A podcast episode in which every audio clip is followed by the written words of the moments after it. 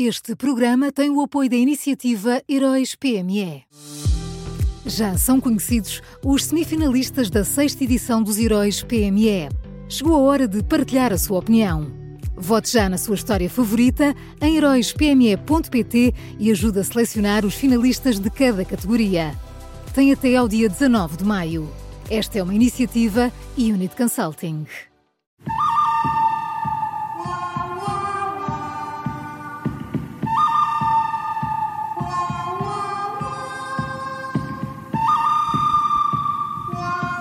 Começa agora uma nova edição do Bom, o Mau e o Vilão. O Miguel Pinheiro já está connosco. Bom dia, Miguel. Bom dia. Bom dia. Quem é o bom desta terça-feira? O bom, o bom desta terça é, é Marcelo Rebelo de Sousa. Uh, ontem tivemos a confirmação de que o Presidente da República fez tudo bem no caso da chamada Lei Malandra. Uh, como se sabe, o, o Ministério Público suspeita que esta Lei Malandra foi aprovada pelo Governo para beneficiar a Start Campus, a empresa que construiu um data center uh, em Sines. Uh, este alegado favorecimento é fácil de explicar. Com a lei malandra, a Start Campus ficaria isenta do licenciamento das opções urbanísticas em futuras expansões, seria equiparada a organismos estatais e teria, por isso, via aberta para outras construções mais rápidas e sem sarilhos.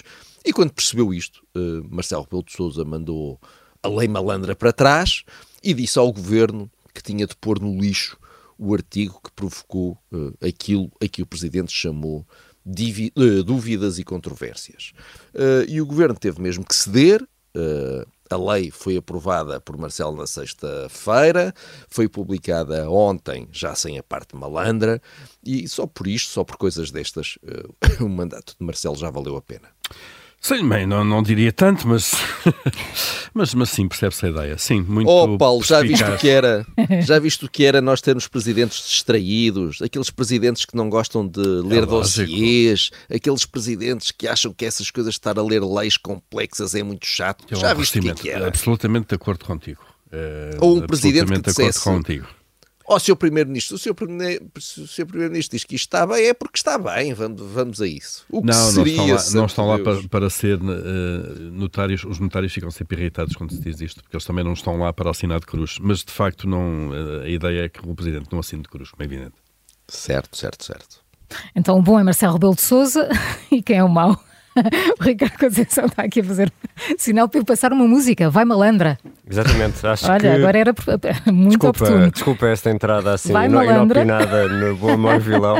Mas eu acho que esta, esta matéria merecia a Anitta. Então, então, acho que já temos banda sonora aqui para a fase final, quando a, quando a Maria João estiver a, a, reconstituir aqui os diferentes personagens.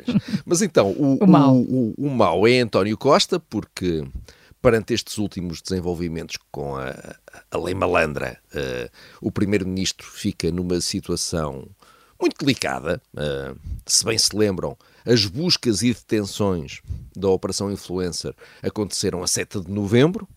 E poucos dias depois, a 11 de novembro, o Primeiro-Ministro decidiu dar uma conferência de imprensa insólita, uh, num momento em que já tinha apresentado a demissão António Costa chamou os jornalistas à residência oficial do Primeiro-Ministro para falar sobre o caso e, a meio, eh, fez questão de dizer isto.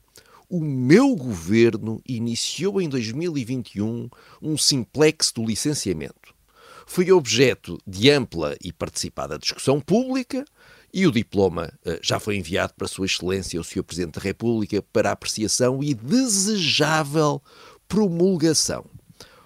Ora, o simplex do licenciamento é nada mais, nada menos do que a chamada lei malandra, eh, e o Primeiro-Ministro estava a pressionar publicamente o Presidente a promulgá-la tal como estava, com o artigo que provocou as tais dúvidas uh, e controvérsias, e o, o Primeiro-Ministro queria que ela fosse promulgada rapidamente. E eu acho que António Costa devia agora explicar qual era a pressa, porque quando ele falou, já sabia das dúvidas e das suspeitas do Ministério Público. Ora, eh, não teria sido mais útil uh, parar o processo? Até porque, como se vê agora, era possível parar o processo. O país não vai para o charco. Uh, o Presidente da República depois obrigou-o a fazer aquilo que devia ser feito.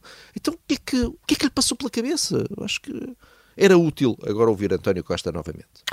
E cada vez mais vamos sabendo que sabemos muito pouco ainda sobre este caso. Oh, Paulo, muito pouco. Nós, nós é? só sabemos que nada sabemos. Sim, Sócrates, o outro, claro.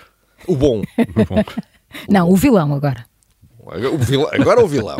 O, o, o vilão é o, é o Ministro da Saúde. Ontem Manuel Pizarro veio dizer que está preocupado com o aumento de internamentos em cuidados intensivos uh, causados pela gripe, porque isso obriga a adiar cirurgias, e decidiu também uh, apelar a que os portugueses se vacinem uh, contra a gripe e contra a Covid. E eu acho que seria talvez útil que o Ministro aproveitasse para explicar porque é que este ano uh, houve problemas com a vacinação, porque é que no início da campanha uh, houve uma falta de vacinas que até obrigou a reagendamentos e explicasse também de que forma é que pretende evitar que isto se repita no próximo ano, se cá estiver.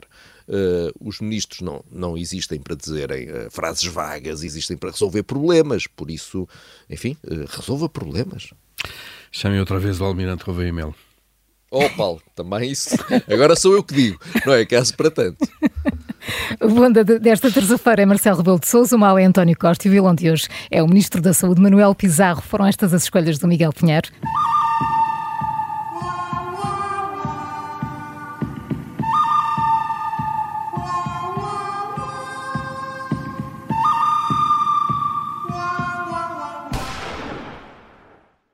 Este programa tem o apoio da iniciativa Heróis PME.